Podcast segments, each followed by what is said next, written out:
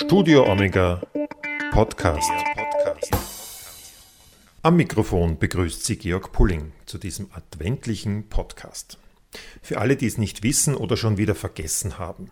Der Adventkranz ist ja eigentlich eine evangelische Erfindung.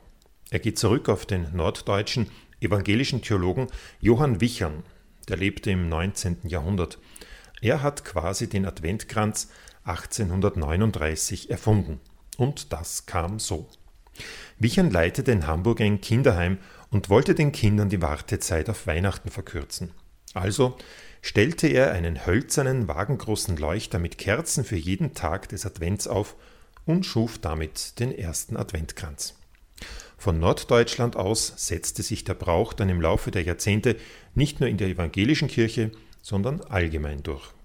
Freilich blieben auf dem Kranz auch nur mehr vier Kerzen für die vier Sonntage des Advents übrig. Aber die evangelische Diakonie stellt immer noch einige traditionelle Adventkränze her, mit einer Kerze für jeden Tag im Advent. Diese besonderen Adventkränze werden dann am Beginn des Advents von Diakoniedirektorin Maria Katharina Moser an prominente Persönlichkeiten überreicht. Ein Fixtermin ist dabei immer auch ein Besuch bei Kardinal Christoph Schönborn in Wien. Der hat heuer zwar auch wieder einen Diakonie-Adventkranz bekommen, die persönliche Überreichung durch die Diakoniedirektorin war aber im Lockdown nicht möglich. Dafür habe ich die Möglichkeit gehabt, mit der Diakoniedirektorin ein adventliches Gespräch zu führen. Welche Botschaft sie heuer mit dem Adventkranz verbindet, wie die Diakonie in der Corona-Zeit hilft und welche Wünsche gesellschaftspolitischer Art Maria Katharina Moser heuer an das Christkind hat. Also, hören Sie sich das an. Maria Katharina Moser, Direktorin der evangelischen Diakonie, alle Jahre wieder kommt der evangelische Adventkranz in die Häuser prominenter Persönlichkeiten, so auch zu Kardinal Christoph Schönborn. Heuer ist allerdings nur der Adventkranz zum Kardinal gekommen. Sie, die Diakoniedirektorin, sind Corona-bedingt zu Hause geblieben. Ähm, nichtsdestotrotz, welche Botschaft verbinden Sie denn heuer mit dem Diakonie-Adventkranz? Was ist Ihnen heuer besonders wichtig? Ich glaube, dass die Botschaft, die wir immer bringen mit dem Adventkranz, die Botschaft der Hoffnung, heuer tatsächlich besonders wichtig ist. Unser Adventkranz der Diakonie hat ja eine Kerze für jeden Tag im Advent. Das heißt, jeden Tag wird es ein Stückchen heller. Wir sind im Lockdown, wir müssen uns voneinander distanzieren. Das sind doch sehr trübe Zeiten. Und da denke ich, ist jeden Tag eine Kerze mehr, jeden Tag wird es ein bisschen heller. Ein großes Hoffnungszeichen. Zumal, das beeindruckt mich sehr, wir in der Bibel lesen, Hoffnung, die sich verzögert, ängstigt das Herz.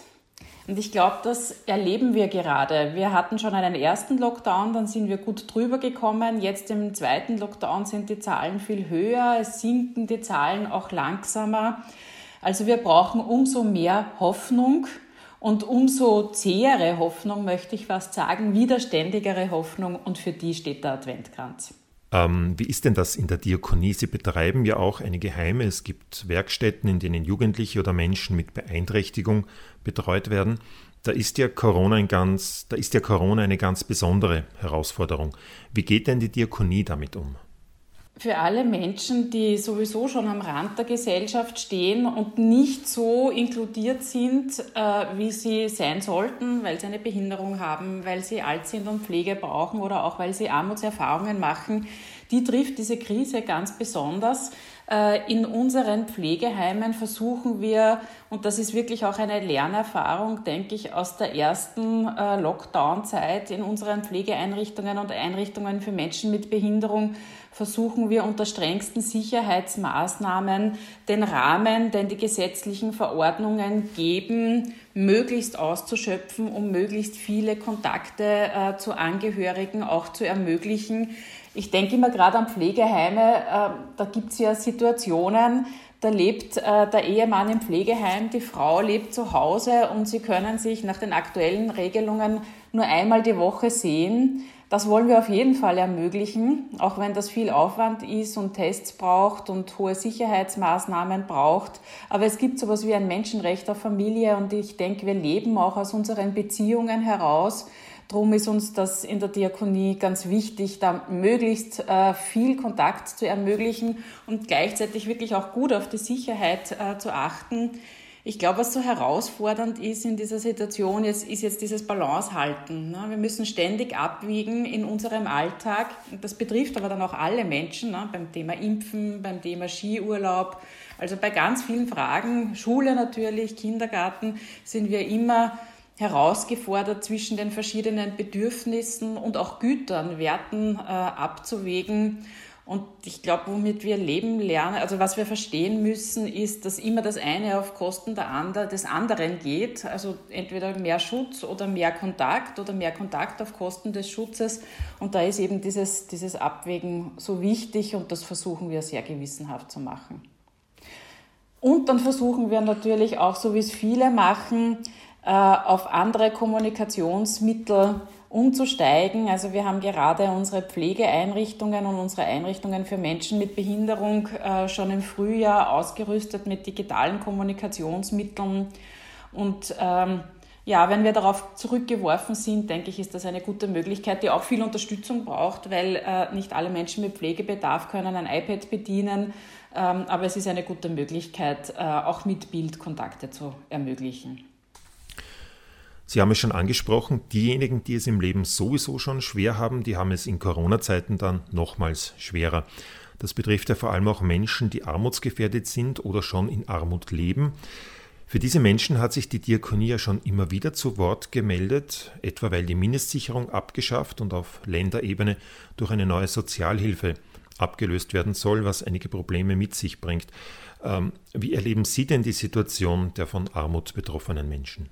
Dort, wo wir ganz konkret zu tun haben mit Menschen mit Armutserfahrungen, merken wir, dass in unsere Beratungsstellen, dass in unsere Beratungsstellen, äh, dass in unsere, wir sagen immer armen Wirtshäuser dazu, also in unsere äh, Stellen, wo Menschen, äh, die zu wenig Geld für Essen haben, zum Essen kommen, dass da viel mehr Leute kommen als früher.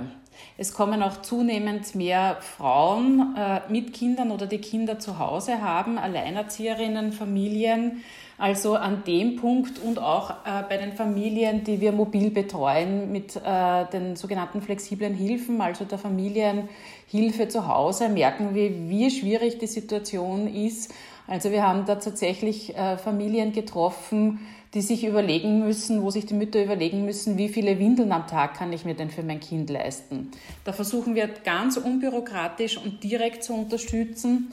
Und die andere Seite ist, Sie haben es ja angesprochen mit der neuen Sozialhilfe, natürlich immer die Frage, wie sind Menschen grundsätzlich äh, abgesichert, funktioniert der Sozialstaat? Und ich glaube, in dieser Corona-Krise sehen wir, wie wichtig der Sozialstaat ist, der wirklich das Aller, Aller, Allerschlimmste verhindert. Und ähm, in Bezug auf die Mindestsicherung, die ist ja noch nicht in allen Bundesländern umgesetzt, aber in den Bundesländern, die schon Umsetzungsgesetze haben, sehen wir leider Gottes, ähm, dass die Möglichkeiten, die das Rahmengesetz auf Bundesebene bietet, von den Bundesländern nicht voll ausgeschöpft werden. Also das, und das hatten wir ja auch befürchtet, Bundesländer sozusagen unter dem äh, Niveau bleiben, ähm, die Menschen abzusichern. Wir sehen das ganz besonders im Bereich des Wohnens, also in, in der Frage der Wohnbeihilfe. Da wäre es dringend notwendig, ähm, hier Menschen, die sich ihren Wohnraum nicht leisten können, besser zu unterstützen und die Möglichkeiten, die das Gesetz bietet, die ohne dies beschränkt sind, wenigstens auszuschöpfen. Die Diakonie hat derzeit ja auch eine Kampagne mit sogenannten Hoffnungsträgern laufen. Worum geht es denn in dieser Kampagne? Hoffnungsträger und Hoffnungsträgerinnen sind Klienten, Klientinnen der Diakonie und auch ehrenamtliche Mitarbeiter und Mitarbeiterinnen, deren Geschichten wir vor den Vorhang und erzählen wollen. Und diese Geschichten zeigen uns Menschen, die in schwierigen Situationen sind, und aber in diesen schwierigen Situationen die Zuversicht nicht äh, aufgeben. Also für uns heißt Hoffnung nicht, dass alles gut wird, äh, sondern Hoffnung heißt die Zuversicht in schwierigen Situationen nicht zu verlieren, Und unsere Hoffnungsträger und Hoffnungsträgerinnen sagen auch, das ist eine Lebenseinstellung. Eine Lebenseinstellung, die man immer auch im Miteinander lebt. Also wir schenken uns gegenseitig Hoffnung. Die Diakonie unterstützt Menschen dabei, dass sie die Hoffnung eben nicht verlieren, die Zuversicht nicht verlieren und äh, Kräfte mobilisieren, um mit schwierigen Situationen zurechtzukommen. Und diese Geschichten unserer Klienten und Klientinnen schenken uns dann wieder Hoffnung, weil sie uns eben zeigen, wie das gehen kann, den Mut zum Leben nicht zu verlieren in schwierigen Situationen. Um vielleicht ein Beispiel zu erzählen, eine unserer Hoffnungsträgerinnen heuer ist Andrea.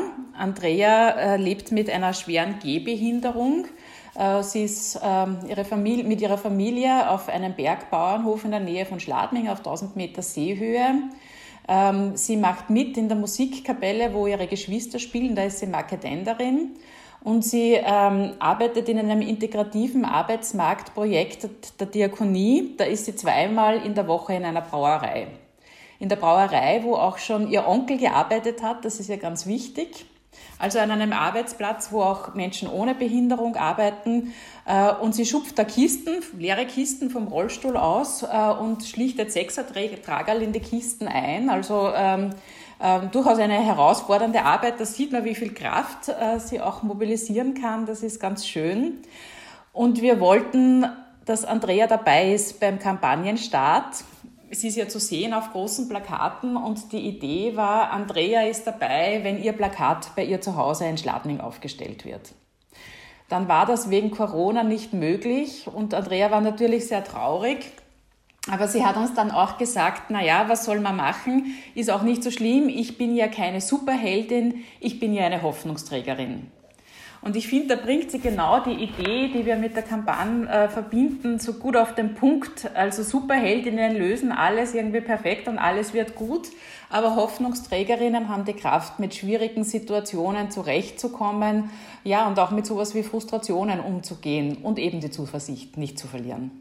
Die Diakonie hat ja im Advent nicht nur ihren speziellen Adventkranz, sondern auch den immerwährenden Adventkalender mit 24 Türchen bzw. sozialpolitischen Forderungen an die jeweilige Bundesregierung.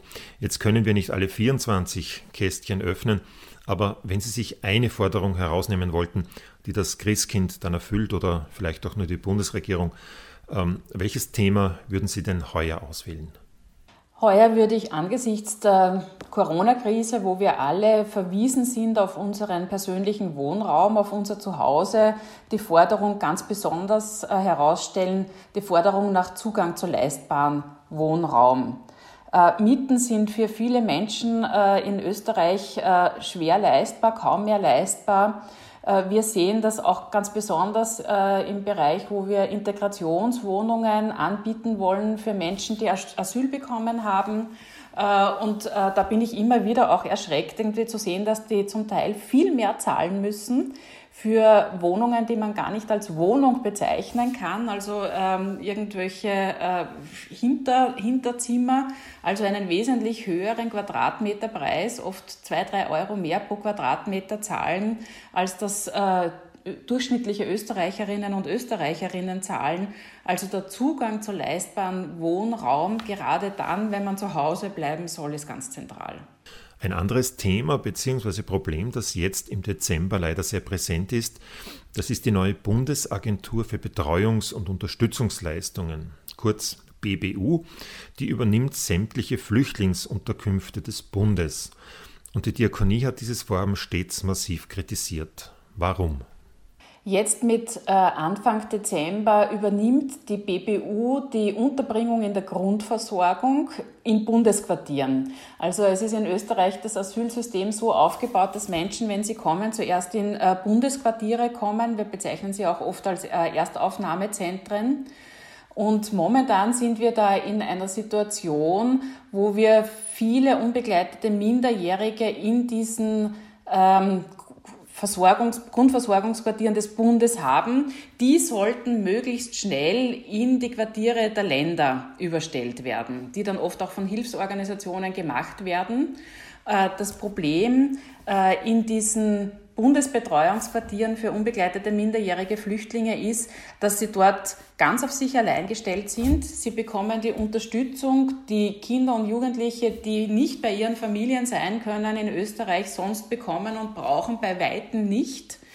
Äh, also es gibt einfach äh, kein qualifiziertes Personal, es gibt zu wenig Personal, es gibt sogenannte Remunerantenmütter, also das sind Mütter, die selber äh, im Asylverfahren sind, in diesen Quartieren wohnen, selber eigene Kinder haben, die sollen sich dann noch irgendwie mitkümmern äh, um diese Kinder und Jugendlichen, die ohne Familien geflohen sind und hier bei uns in Österreich angekommen, für ein Taschengeld von 2,50 Euro, äh, 2,50 Euro.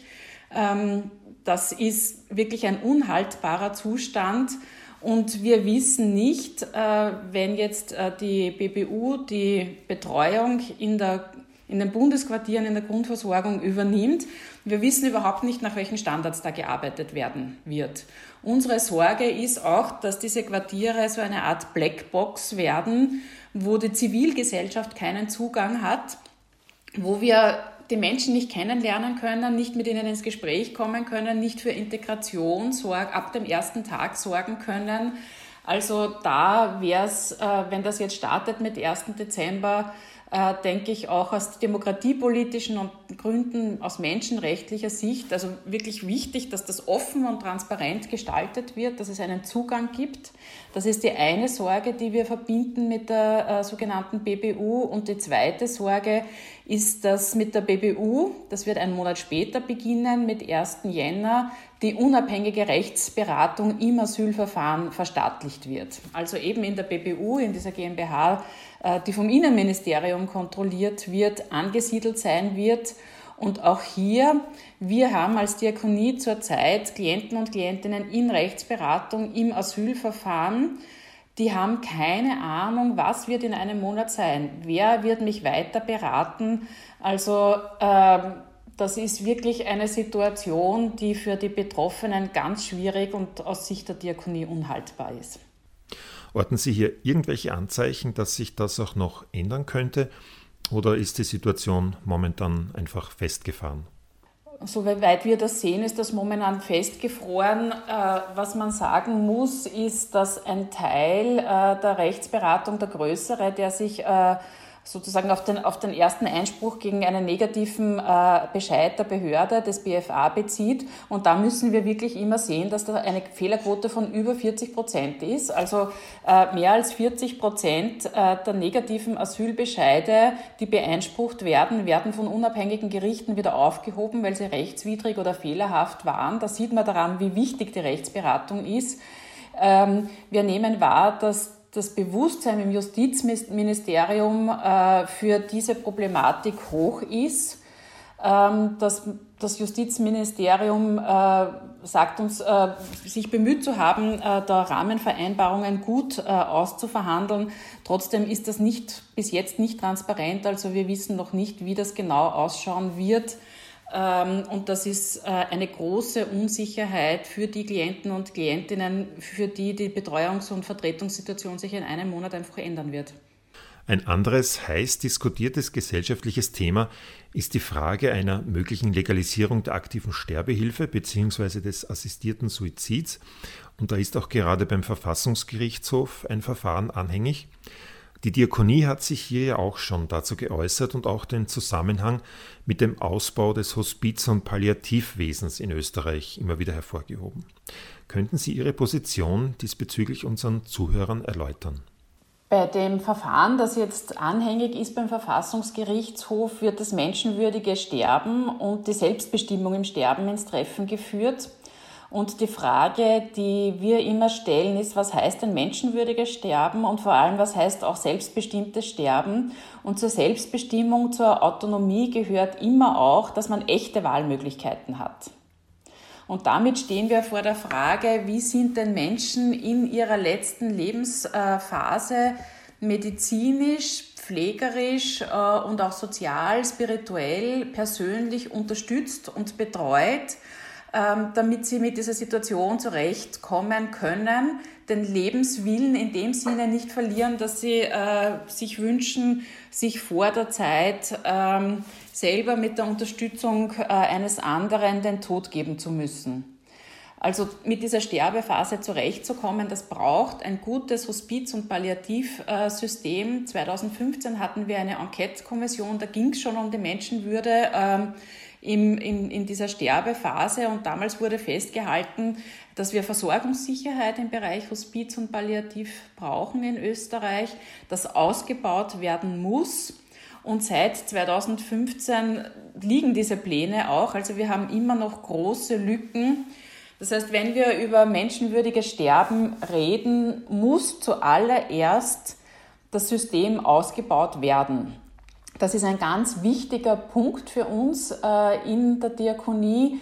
Die zweite Frage, die wir aber auch sehen, ist, und das ist eine sehr evangelische Sichtweise, ähm, dass Menschen, die sehr schwer krank sind, ähm, die in der letzten Lebensphase sind, ähm, auch in wirklichen Dilemma- und Konfliktsituationen sind, wenn sie Sterbewünsche äußern. Und dass dann auch Angehörige in wirklichen Dilemma- und Konfliktsituationen sind und dass man wirklich dieses Dilemma auch sehen muss im Einzelfall und dass es Einzelfälle geben kann, äh, wo wir sagen, ähm, das sind äh, ganz strikte Verbotsregelungen, in dem Sinn äh, auch unbarmherzig, äh, weil, sie, weil sie diese Konflikte zu wenig wahrnehmen. Und wir meinen auch, ähm, das ist allerdings keine verfassungsrechtliche Frage, wir meinen auch, dass darüber nachgedacht werden müsste, ob es im Einzelfall in dramatischen Situationen, welche das sind, das wäre dann nach Kriterien noch zu überlegen, ob es in solchen Situationen nicht auch Straffreiheit für Angehörige oder für Ärzte und Ärztinnen geben kann, ähm, die Menschen, äh, wenn sie wirklich einen Sterbewunsch äußern, den Zugang zu assistierten Suizid ermöglichen. Normalerweise weiß man ja, wie das Weihnachtsfest in etwa ablaufen wird, also mit dem Heiligen Abend, den Familienbesuchen zu den Feiertagen und so. Heuer kann man das Corona-bedingt ja noch nicht so genau voraussagen. Nichtsdestotrotz, was ist denn Ihr größter Weihnachtswunsch für heuer? Mein größter Weihnachtswunsch für heuer ist, dass wir vielleicht doch die Zahlen so weit senken können, dass in kleinem Rahmen Familienfeiern möglich sind. Ähm, mein zweiter Weihnachtswunsch ist dazu, dass Familien sich auch gut überlegen, äh, sich gegenseitig nicht zu gefährden. Man könnte in Betracht ziehen, sich gegenseitig sozusagen äh, Tests zu schenken vor der Familienfeier. Es gibt ja jetzt Schnelltests und damit in der Familie das äh, Sicherheitsniveau sozusagen auch zu erhöhen. Für uns alle wird das Weihnachtsfest also heuer sehr schwierig werden und ich wünsche mir, dass wir, auch wenn es für uns selber heuer schwierig ist, äh, nicht vergessen auf die Menschen, die auf der Flucht sind und in diesem menschenunwürdigen Lager auf der griechischen Insel Lesbos in äh, Karatepe in Umständen leben, die können wir uns gar nicht vorstellen. Und trotzdem ist es mitten in Europa. Ähm, das sind Zelte, die sind äh, zu dünn, die sind für den Sommer gedacht, die stehen auf der nackten Erde, die nicht einmal planiert ist. Die bekommen äh, eine kleine Mahlzeit am Tag für die Kinder, für die Babys dort gibt es äh, keine Betten, es gibt keinen, äh, keine Feuerstelle oder keinen Herd, wo die, die Frauen Wasser warm machen könnten für den Babybrei. Also auch wenn unser Weihnachten heuer nicht so ist, wie wir es gerne feiern würden, wünsche ich mir, dass wir auf die Situation der Geflüchteten auf Lesbos unter diesen menschenunwürdigen Umständen nicht vergessen. Maria Katharina Moser, Direktorin der Evangelischen Diakonie, vielen herzlichen Dank für das Gespräch.